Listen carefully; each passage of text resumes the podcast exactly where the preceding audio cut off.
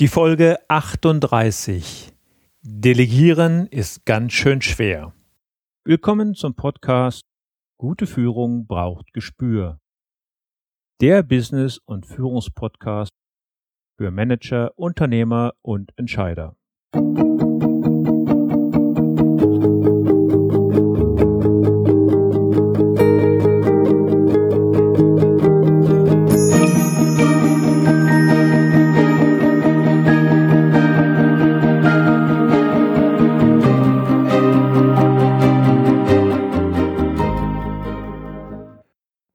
und herzlich willkommen.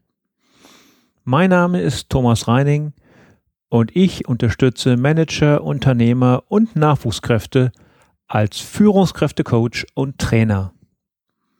In diesem Podcast teile ich mit Ihnen mein Wissen und meine Erfahrungen als Führungskraft im nationalen und internationalen Umfeld und freue mich, dass Sie heute hier mit dabei sind. Damit gehen wir heute in die Folge 38, liebe Podcast-Gemeinde von Gute Führung braucht Gespür. In dieser Ausgabe geht es um das Delegieren, das vielen Führungskräften ja so schwer fällt. Insbesondere dann, wenn sie erst kürzlich Führungsverantwortung übernommen haben und nun gleichsam von 0 auf 100 Sorge dafür tragen müssen, dass der Laden rund läuft. Das Problem ist, oftmals geht es ja auch wirklich viel schneller, wenn man eine Aufgabe mal ganz schnell selbst macht. Da muss man nichts erklären, da muss man nichts kontrollieren, da muss man nichts, aber halt, wenn Sie so arbeiten wollen, sind Sie erstens keine Führungskraft, Ihre Mitarbeiter werden wenig motiviert sein und Sie haben keine Zeit für strategische Entscheidungen. Genau darüber habe ich für diese Episode mit Bernd Gerob gesprochen. Bernd Gerob ist Führungstrainer und Geschäftsführercoach in Aachen und hat viele Jahre sowohl als geschäftsführender Gesellschaft in seinem eigenen Unternehmen als auch als angestellter Geschäftsführer einer Aktiengesellschaft gearbeitet. Er ist Herausgeber des hörenswerten Podcasts Führung auf den Punkt gebracht, den ich Ihnen an dieser Stelle auch sehr empfehlen darf gehen wir nun rein in mein Gespräch mit Bernd Gerob. Guten Morgen, Bernd. Ich begrüße dich in meiner Sendung. Vielen Dank, dass du dir heute die Zeit nimmst, hier bei mir zu sein. Magst du dich vielleicht unseren Hörern einmal kurz vorstellen? Ja, gerne. Mein Name ist Bernd Gerob. Ähm, ich bin Führungstrainer und Geschäftsführer Coach, sitze in Aachen und bezeichne mich gerne als Kellerkind weil ich im Keller sitze in meinem Büro, aber ansonsten ähm, in Aachen äh, tätig bin. Wir beide haben uns ja heute das Thema Delegieren vorgenommen. Richtig delegieren, vermeiden Sie Demotivation bei Delegation. Ja. Eine der Königsdisziplinen für Unternehmer oder auch für Führungskräfte im Allgemeinen ist das Delegieren. Warum tun sich Vorgesetzte oft so schwer, Aufgaben abzugeben? Glaube, das liegt daran, dass Führungskräfte versuchen, alles unter Kontrolle zu haben. Das heißt, sie haben Angst, loszulassen. Da spielen auch so Glaubenssätze häufig äh, mit. Äh, gerade wenn die Führungskraft selbst diese Tätigkeiten schon mal selbst gemacht hat, also wenn sie ein, Experten, ein Experte in der Sache ist, also wenn ich ähm, der beste Programmierer bin, dann tue ich mir schwer, das Programmieren an andere zu delegieren. Dann kommen so mhm. Glaubenssätze hoch wie, äh, ja, das kann sowieso so keiner so gut wie ich. Oder äh, dann kommen so Sachen, ja, wie kann, wem kann man schon trauen? Ne? ja. Dann so diese Sprüche, Vertrauen ist gut, Kontrolle ist besser, alles diese Sachen. Ähm, resultiert häufig daraus, dass man diese Arbeiten bisher selbst ausgeführt hat und jetzt soll ich die Arbeit delegieren und das Entscheidende dabei ist, wenn ich das tue, muss ich akzeptieren als erstes Mal, dass wenn ich es zwei, drei Jahre lang gemacht habe, habe ich ja zwei, drei Jahre lang gelernt, diese Aufgabe zu machen. Jetzt gebe ich die ab. Wahrscheinlich wird die Arbeit nicht so gut gemacht werden, wie als wenn ich sie direkt machen würde. Ich muss demjenigen, den ich, dem ich die Sache delegiere, ja auch die Möglichkeit geben, es erstmal so zu lernen wie ich. Da ist resultiert, glaube ich, diese Angst, das heißt, ich äh, muss eigentlich akzeptieren, es kann sein, dass es erstmal schlechter wird, wenn ich es abgebe. Ich muss so eine, ja, so eine Lernkurve beim Delegieren, ähm, die muss ich dem anderen, demjenigen, der die Aufgabe dann durchführen soll, also meinen Mitarbeitern, äh, das muss ich denen schon diese Möglichkeit geben. Mhm. wenn ich das schon vermeiden will, es dürfen keine Fehler auftreten, dann verfalle ich, wenn ich dann delegiere, meistens in diese ja, Micromanagement. Das heißt, ich gebe nicht das Ziel vor und äh, lasse den Weg den Mitarbeiter bestimmen, sondern ich gebe genau den Weg vor, muss ich genau daran halten. Wenn ich das aber mache beim Delegieren, äh, also so ein Micromanagement, wird's sehr schwer, weil ich dann irrsinnig viel Zeit in diese Sache reinsetzen muss. Ich muss ja alles genau vordenken. Und wenn der Mitarbeiter nicht ganz Rookie ist, nicht ganz am Anfang ist und er sagt, ja, ich, ich würde es aber gerne schon auf meinem Weg machen. Ich habe das Ziel ja verstanden, aber du kontrollierst ja dann vor allem jeden den Weg und nicht nur das Ziel. Und das demotiviert dann. Da haben die meisten halt einfach Angst, diese Kontrolle aus der Hand zu geben. Das ist mein Eindruck. Ja, aber die Führungskräfte, die haben das Gefühl, mit der Aufgabe geben sie auch gleichzeitig die Verantwortung ab. Und die wollen sie um Himmels Willen in jedem Fall behalten. Ja gut, äh, die, die end, letztendlich die Verantwortung für meinen Bereich habe ich ja immer noch. Habe ich immer noch. Ja, also ich, äh, aber es gilt eigentlich beim Delegieren muss ich so vorgehen, dass ich meinem Mitarbeiter die Möglichkeit gebe, sich weiterzuentwickeln. Quasi, ich gebe ein bisschen Vertrauen vor und dann schaue ich, was bei rauskommt. Und äh, es gibt ja nicht nur, hey, ich delegiere es oder ich delegiere es nicht, sondern es gibt eine Vielzahl von Zwischenstufen, die man da einbauen kann. Man kann Milestones einbauen, all diese Sachen. Ja, das ist eine Sache, die habe ich ganz oft erlebt, dass eine Aufgabe wegdelegiert wurde mhm. und dann von der Führungskraft völlig aus dem Auge verloren wurde. Da wurden keine Rückmeldungen eingefordert, da wurde niemals ein, ein Status quo oder ein Zwischenbericht abgefragt. Ja. Und dann stand das Ding kurz vor der Deadline und dann wurde danach gefragt. Und dann war alles falsch und nichts richtig. Und wenn es dann nicht so, so ausgefallen ist, wie es erwartet wurde, dann sagt die Führungskraft, wie du vorhin schon erwähntest, hätte ich es mal selbst gemacht. Mhm. Aber der eigentliche Fehler ist, er hat schon von Anfang an diese Aufgabe nicht richtig delegiert. Das heißt, wenn ich etwas delegiere, muss ich mir erstmal überlegen, demjenigen oder derjenigen, äh, an die ich das dann delegiere, äh, wie weit ist der denn derjenige schon? Äh, es gibt da nicht schwarz-weiß. Äh, also nehmen wir an, ich will es am Beispiel klar machen. Ich habe äh, seit Jahren schreibe ich Berichte für meine Kunden. Und dieser Bericht in der Regel ist wirklich umfangreich. Ich brauche da auch als Experte von mir aus zwei, drei Tage zu, äh, zwei, drei Wochen zu. Jetzt kommt ein neuer Mitarbeiter rein und dann sage ich, ah, Herr Müller, schön, dass Sie da sind. Schauen Sie, das sind die Berichte, die wir machen. Machen Sie mal. Das kann nur schiefgehen. Derjenige weiß ja gar nicht, was von ihm wirklich erwartet wird. Das heißt, das erste ja. ist einmal, dass ich klar mache, was genau erwarte ich denn?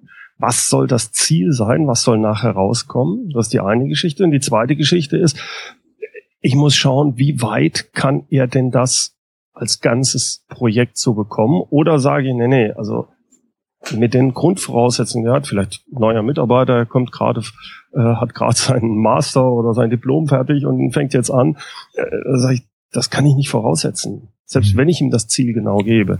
Ich muss es in, in kleineren Häppchen machen. Und dann vereinbare ich, ja, im Englischen Milestones oder kleine Termine, wo ich dann sage, okay, normalerweise brauchen wir drei Wochen für. Äh, pass mal auf, ich gebe dir jetzt mal, äh, ich beschreibe dir genau das Ziel, wie, das, wie der Bericht aussehen, aussehen soll nachher, wie ich es bisher gemacht habe. Hm. Und du arbeitest die einfach mal ein und wir setzen uns nach, in zwei Tagen einfach mal nochmal zusammen und dann beschreibst du mir mal aus deiner Sicht, wie du vielleicht die Gliederung von dem Bericht mhm. äh, machen würdest. Das heißt, ich kann so kleine Zwischenschritte einbauen. Und jetzt kommt aber das Entscheidende. Wenn ich delegiere, ich mache irgendwann einen Milestone. Aber bis dahin lasse ich dem Mitarbeiter den Weg. Also in diesem Fall jetzt die zwei Tage sage ich ihm, wenn du Fragen hast, komm gerne zu mir, ich helfe dir.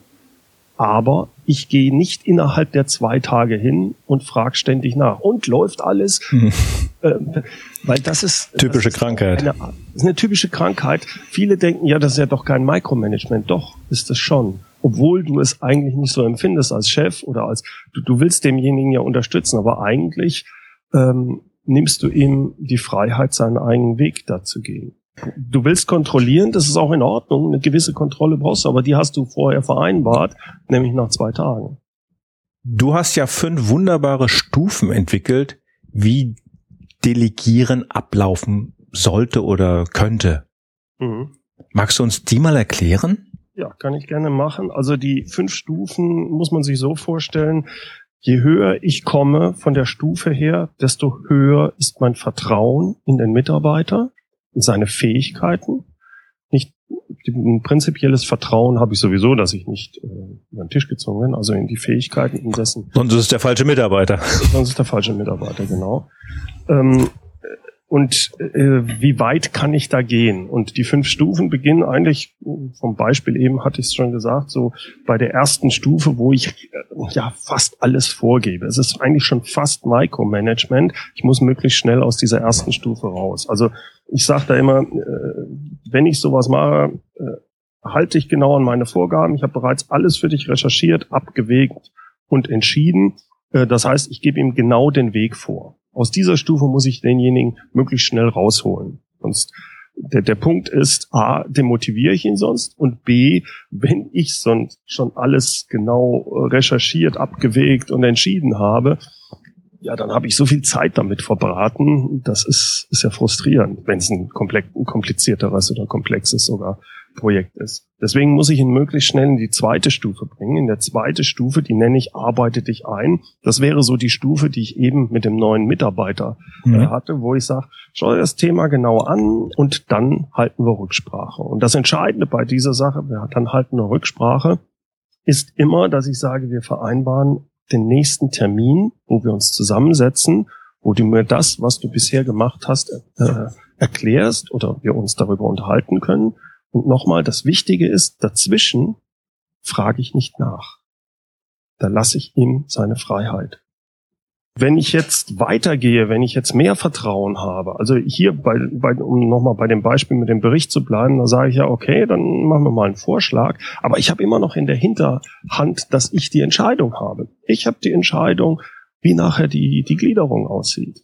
Jetzt kann ich schon weitergehen und sage, ähm, das ist die dritte Stufe, erarbeite wirklich einen Vorschlag. Hier geht es mir dann darum, dass er wirklich den Vorschlag sagt, ähm, ähm, er hat verschiedene Alternativen, er hat sich aber festgelegt. Also er zeigt mir auch wirklich dann in diesem Fall zum Beispiel die äh, Gliederung und er verteidigt quasi seine Gliederung. Ich mhm. frage dann also nach und sage, ja, man hätte es doch auch so und so machen können. Dann sage ich, ja, habe ich auch dran gedacht, aber ich habe es deswegen gemacht, so und so und so und mhm. so.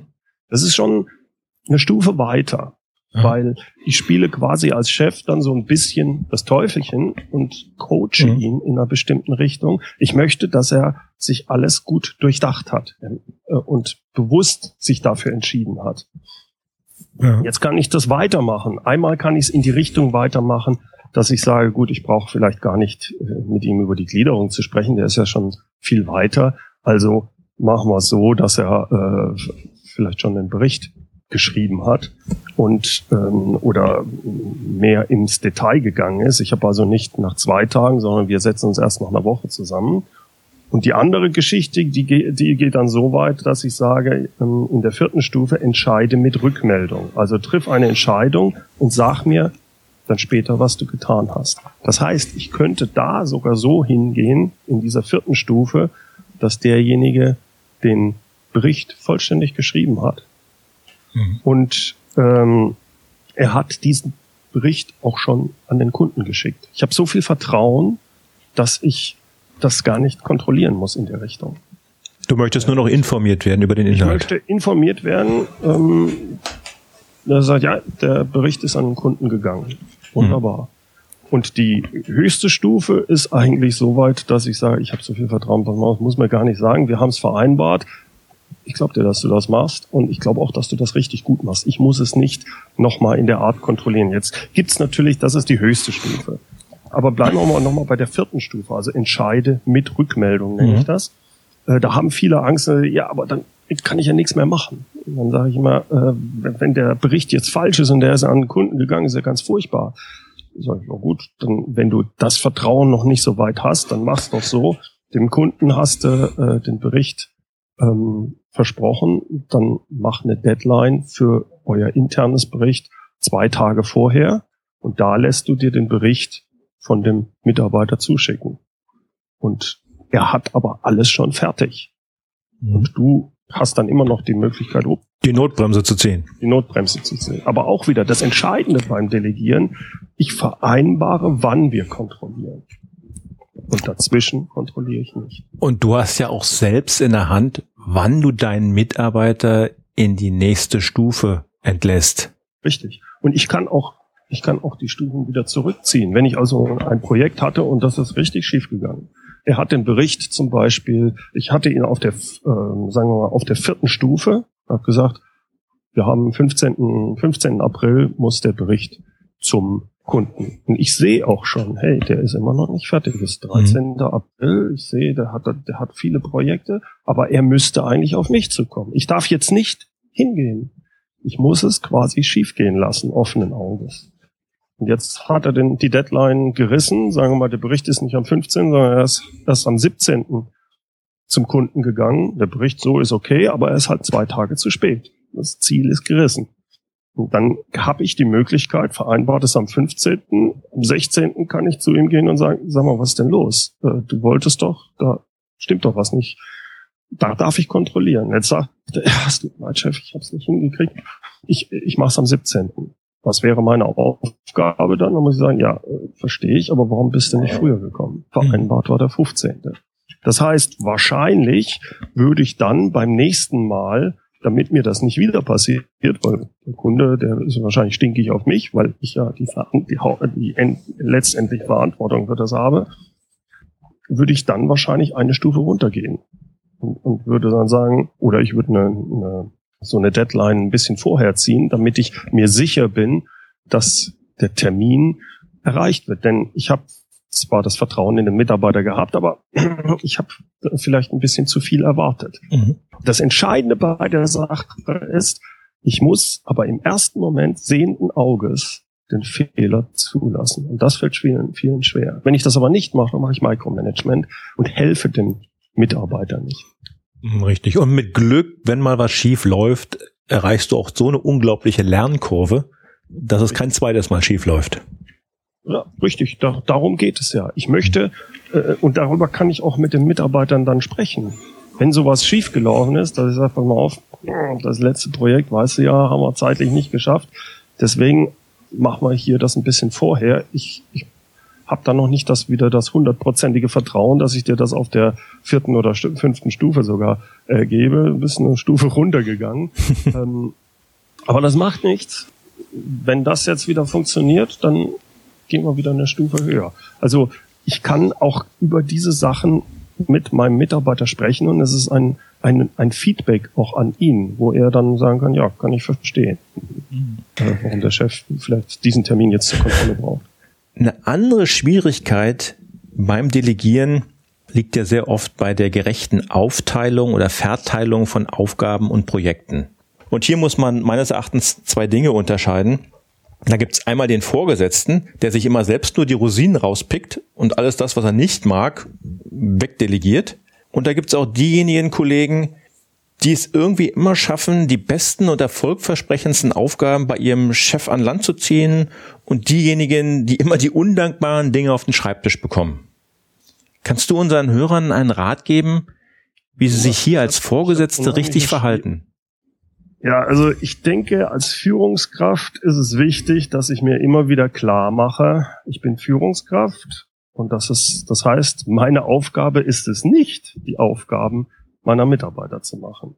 Also wenn wir erstmal auf diese Sachen rausgehen, der Vorgesetzte pickt sich immer selbst die Rosinen raus, ähm, die Entscheidung, welche Aufgaben ich als Führungskraft mache, die muss unabhängig davon sein, ob das eine spannende oder langweilige Aufgabe ist, ob die mir gefällt oder nicht.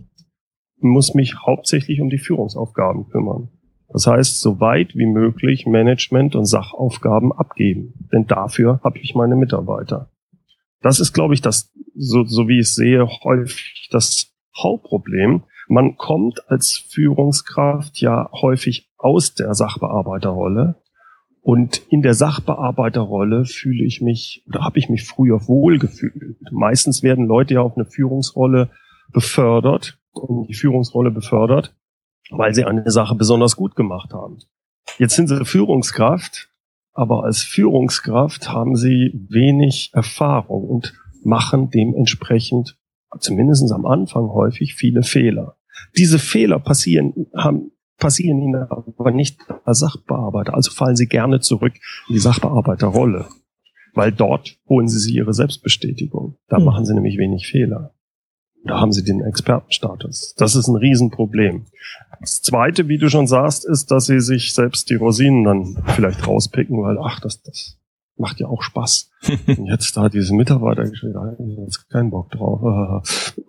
Und da muss man sich immer wieder klar machen, hey, du bist Führungskraft geworden, um zu führen. Nicht um deine Sachaufgaben zu machen oder Managementaufgaben. Die musst du so weit wie möglich abgeben. Denn wenn du nicht führst, wer soll es denn dann von deinen Mitarbeitern machen? Das kannst du nur bis zum gewissen Grad jedenfalls eigentlich nicht delegieren. Das heißt, die Führungsaufgaben sind meine Aufgabe als Führungskraft. Das Problem dabei sind, die sind häufig selbstbestimmt und nicht fremdbestimmt. Was heißt, sie haben keine Deadline.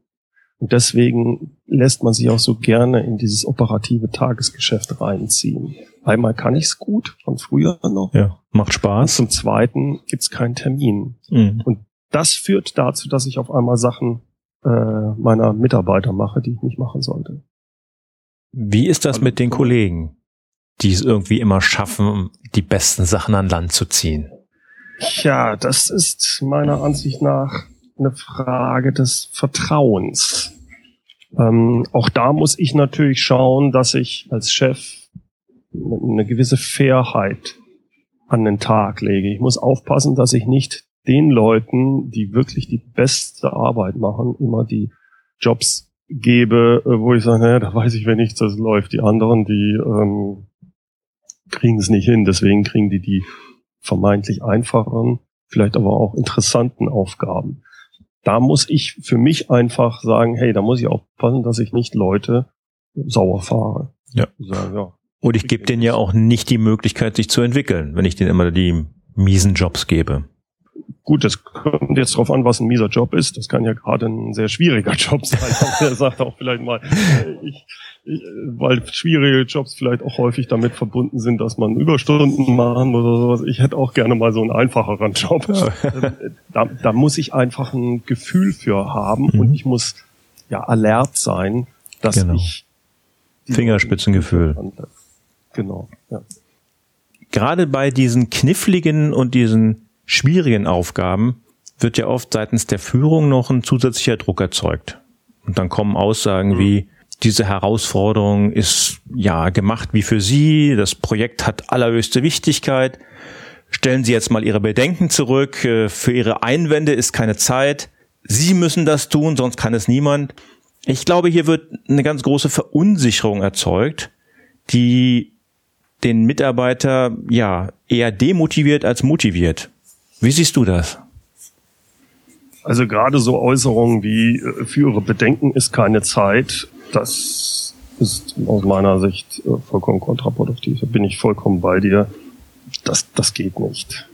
Wenn es wirklich eine schwierige Sache ist, wenn es wirklich so ist, dass derjenige der Einzige ist, dann muss ich mir die Zeit nehmen. Da ist die Aussage, da ist jetzt keine Zeit für. Das kann nicht sein, wenn ich ja möchte, dass er derjenige eine, eine schwierige Aufgabe übernimmt. Im Endeffekt ist es wiederum auch immer eine Sache des Vertrauens. Nehmen wir wirklich an, die Führungskraft ist in einer schwierigen Situation und sie hat da eine Aufgabe, die wirklich sehr schwer ist. Und jetzt habe ich einen Mitarbeiter, der hat schon Überstunden, der sollte Überstunden eigentlich abbauen oder sollte in Urlaub gehen und ich muss ihn überzeugen, sonst kriegen wir es nicht hin. Das kriege ich nur, wenn ich ja, äh, bisher auch ehrlich und authentisch mit dem Mitarbeiter umgegangen bin und er auch Vertrauen zu mir hat, dass ich sage, pass auf, kannst du mir da nicht helfen. Ich ich weiß nicht, wie ich es anders machen soll. Die anderen Leute können es nicht. Ich selbst aus verschiedenen Gründen kann es auch nicht machen. Ist auch nicht meine Aufgabe. Ich, ich brauche dich und ich weiß, dass du das hinkriegst. Aber ich muss ihm dann auch entgegenkommen. Er sagt, pass mal auf, ich weiß, das ist heftig jetzt die nächsten zwei Wochen. Wenn du diese Aufgabe erledigst, aber du, äh, ich bin da ziemlich in der Bredouille, du hilfst mir da ziemlich ich bin da auch bereit dann, ich würde dann entgegenkommen halt kommen, machen, dass man dann sagt, okay, dafür kannst du dann äh, zusätzliche zwei, zwei oder drei äh, Tage Urlaub nehmen oder irgendein Entgegen. Eine Hand wäscht die andere. Eine Hand wäscht die andere. Und das kriegt man in der Norm äh, kriegt man normalerweise hin. Wenn es allerdings, wenn ich dieses Vertrauen nicht habe, dass ich offen mit meinem Mitarbeiter so sprechen kann, äh, dann sind alle diese Sachen, die du gesagt hast, also äh, diese Herausforderung ist wie für sie gemacht. Mhm. Ähm, äh, das Projekt es hat allerhöchste Wichtigkeit. Der hört dann nur, ja, ja, ja, ja, ja, rutsch mit dem Buckel runter. Du willst mich nur wieder ver, äh, veralbern äh, oder ähm, du willst nur, dass ich das mache und äh, und ich glaube, in solchen Situationen sieht man auch ganz deutlich, welches Arbeitsklima in einer Gruppe, in einem Team oder in einem Unternehmen herrscht und wie man zusammenarbeitet. Ja, richtig. Es ist ein Geben und Nehmen und wenn ich ein gutes Verhältnis zu meinen Mitarbeitern habe, dann werden die, äh, wenn es hart auf hart kommt, mich auch unterstützen, weil sie wissen, wenn es für sie hart auf hart kommt, stehe ich auch hinter ihnen oder vor ihnen, je nachdem, was sie gerade brauchen. Aber wenn das nicht ist, deswegen sage ich, im Endeffekt ist es eine Frage des Vertrauens und der, äh, des Miteinanders. Des Miteinanders, genau. Wenn, wenn ich das gut aufgebaut habe, wenn die Leute mir vertrauen und ich ihnen vertraue, dann kann so eine Situation kommen und dann habe ich die Möglichkeit, auf die Mitarbeiter ehrlich zuzugehen und sagen, ich habe hier ein Problem, kannst du mir helfen? Genauso wie sie das umgekehrt bei mir machen. Wenn ich aber nicht dafür offen bin, wenn die das Gefühl haben, ja, der hm. äh, schwingt nur die Peitsche und haut uns das um die Ohren und vom, glaubt jetzt, er könnte mich motivieren, indem er sagt, das Projekt ist wie für sie gemacht. Äh, das, das, sind, das, das sind Lügen, die direkt entlarvt werden und damit ist es absolut demotivierend. Mhm. Das wird ja nicht funktionieren dann. Was sind deiner Meinung nach die drei wichtigsten Punkte, die Führungskräfte beachten müssen? Ich habe mir viel Gedanken in den letzten Jahren über so Führungsprinzipien gemacht und habe auch mir überlegt, wie ich agiert habe und vor allem, wie Chefs von mir agiert haben, wo ich gesagt habe, was waren für mich herausragende Chefs, wo ich gesagt habe, wow, ähm, das sind das sind tolle Führungskräfte, denen vertraue ich, denen kann ich folgen das erste war für mich immer, die haben klar Position bezogen. Die waren berechenbar für mich. Die haben sich häufig für eine größere Sache begeistert oder sie haben sich für eine Idee eingesetzt. Und vor allem, sie haben Rückgrat gehabt. Die haben, sie waren kein Fähnchen im Wind. Mhm. Meistens haben sie wirklich Ziele, vielleicht sogar eine große Vision gehabt. Und das haben die auch vermittelt. Da war, das war spannend für die zu arbeiten. Da, da haben die Augen geleuchtet quasi. Mhm. Das zweite war, die hatten richtig klare Werte. Man wusste, für was die stehen, was die machen und was sie nicht machen würden. Und sie vermittelten diese Werte, sie ließen sich daran messen, haben aber auch dich daran gemessen. Es war ganz klar, ein Wort ist ein Wort. Und das Entscheidende für mich war, auf so jemanden kannst du dich dann auch verlassen. So jemanden kannst du vertrauen. Das ist das, was dieses Vertrauen aufbaut. Das ist ganz wichtig. Ohne das funktioniert äh, langfristig vernünftige Führung in unserem Kontext, in der heutigen Welt, komplexen Welt, funktioniert meiner Ansicht nach nicht. Und eine Sache, das ist die dritte, an der habe ich am meisten selbst zu kauen gehabt, die richtig herausragenden Führungskräfte. Die haben eine gewisse Ruhe und Gelassenheit ausgestrahlt. die wussten, wann es sich lohnt zu kämpfen. Und das haben die dann auch gemacht mit allen Konsequenzen. Und sie wussten, wann sie nichts sagen mussten. Ich glaube, das lernt man mit der Erfahrung und im Alter. Als ich Führungskraft war, war das sicherlich ein Punkt, wo ich schwach war. Wo ich, ich bin in fast jeden Kampf reingegangen. Und da äh, würde ich heute sagen, ist eine gewisse Gelassenheit günstiger, wenn du als Führungskraft mhm. was erreichen willst. Du musst wissen, wo es sich lohnt und wo nicht. Und wenn es zu viele Punkte gibt, wo du sagst, mich verlässt meine Gelassenheit, das geht nicht, dann gibt's diesen Spruch, äh, love it, change it or leave it. Ja, das hast du wunderbar erklärt und das klingt auch unglaublich selbstreflektiert. Ja, da hatte ich genügend Zeit in den letzten Jahren zu.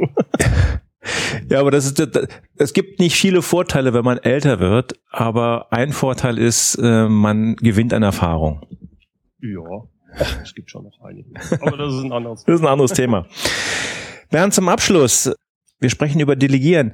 Magst du uns deinen größten Fehler verraten, den du in deiner Laufbahn in Bezug aufs Delegieren gemacht hast? Ja, also ich bin ganz typisch in dieses Expertenproblem reingefallen. Das heißt, ähm, als ich angefangen habe, mit, mit als Führungskraft tätig zu werden, da hatte ich mein eigenes Unternehmen, ähm, so ein Start-up und hatte vorher an der Hochschule äh, über Schwingungsdiagnose promoviert und alles, habe viel selbst damals gemacht, habe mich jahrelang mit Analysen von Maschinen beschäftigt und hatte da das Gefühl, ich bin halt einfach der Experte, ich kann es einfach. Und da fiel es mir dann schwer, wenn wir haben dann Mitarbeiter aufgebaut. Ich hatte einen, war auch als Geschäftsführer natürlich nicht mehr dafür da, knietief im Öl zu stehen und die Maschinen zu analysieren. Und da habe ich halt alles extrem vorgegeben. Ja, der musste so und so machen, der Bericht, der kam dann erstmal bei mir noch an, ja, das ist ja falsch, muss das so und so. Das heißt, ich habe nicht das Ziel im Auge gehabt, sondern ich habe den Leuten immer den Weg. Wohlmeinend, dass ich ihnen dabei helfe, aber ich habe viel zu viel Micro gemanagt dabei. Und gelernt habe ich es eigentlich dadurch, dass da, wir haben dann weltweit den ähm, musste ich den Vertrieb aufbauen. Das heißt, ich bin weltweit in der, in der Weltgeschichte rumgeflogen, war in allen möglichen Ländern und konnte nicht mehr vor Ort den Leuten äh, so auf die Finger schauen. Und das war für mich so ein Kernmoment, wo ich erkannt habe, a, was ich falsch gemacht habe und b, dass es sogar besser funktioniert. Denn natürlich hat am Anfang dann ist ein paar Sachen schiefgegangen. Die Berichte, die raus sind, da waren auch mal Fehler drin, die mir damals so vielleicht nicht passiert wären. Aber ich habe dann so zwei Kollegen gehabt, zwei Mitarbeiter, die haben sich so schnell entwickelt, die haben so schnell gelernt, dass ich aus heutiger Sicht sagen muss, die waren nach anderthalb Jahren nicht nur genauso gut wie ich, sondern die waren besser als ich hätte ich damals nicht zugeben können, weil mein, mein ganzes Ego wäre ja da zusammengebrochen. Ja.